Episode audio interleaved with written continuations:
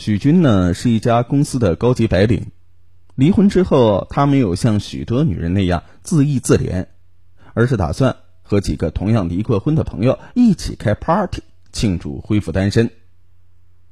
许军很喜欢一家酒店的东北菜系，于是啊，向该酒店经理借了一个厨师，希望厨子能帮他做一顿八个人吃的饭，原材料另算。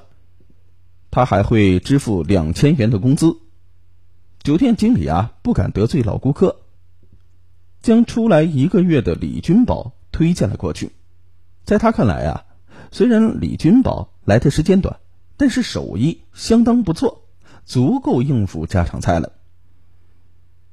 那天呢，李君宝坐上了许军开的奥迪车，他的心里很是激动，但又不敢开口说话。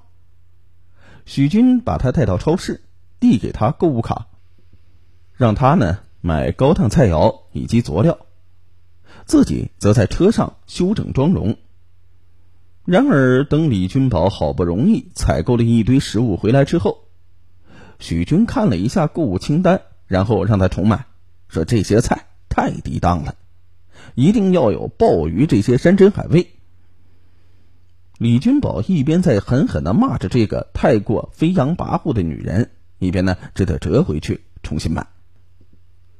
跟着许军来到家里之后，李君宝立即被气派的装修震慑到了。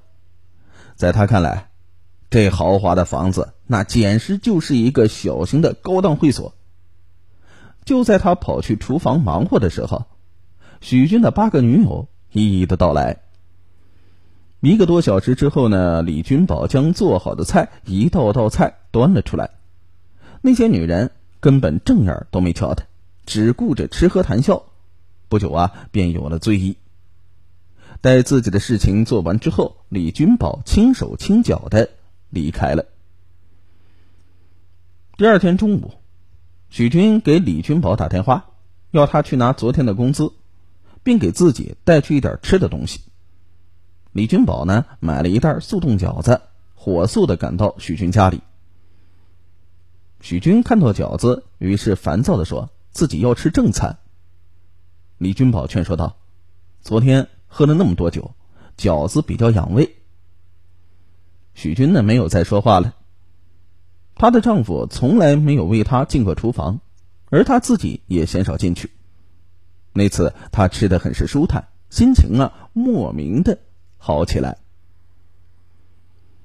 一天呢，李君宝再次被要求去许军家里做饭，竟发现许军正在怒骂着钟点工，说自己的一份重要的资料被清理不见了。钟点工忍受不住怨气，收拾东西就走了。李君宝没有去厨房做饭，而是去了许军的书房，帮他四处寻找资料。不到十分钟，李君宝找到了那份重要的讲话资料。许军呢连连道谢，并建议他把工作辞掉，来他家上班八小时，工资呢六千块钱。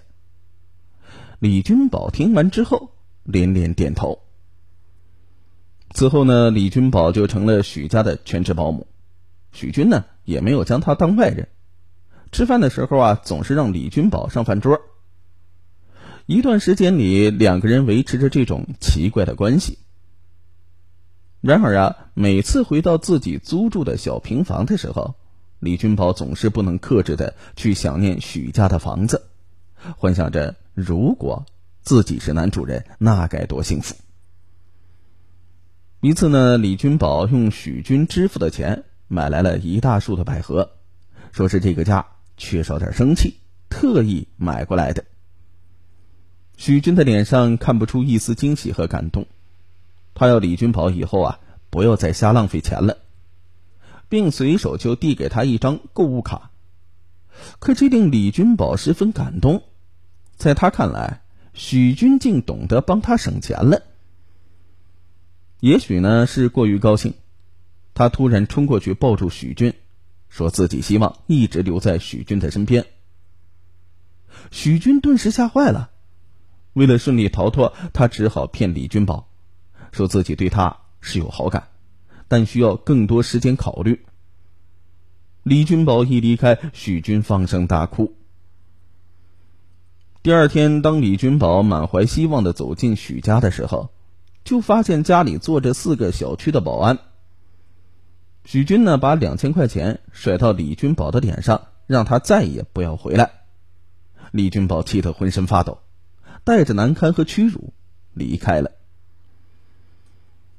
过惯了在许家的日子之后，李君宝没有办法再回到原来的生活当中去了。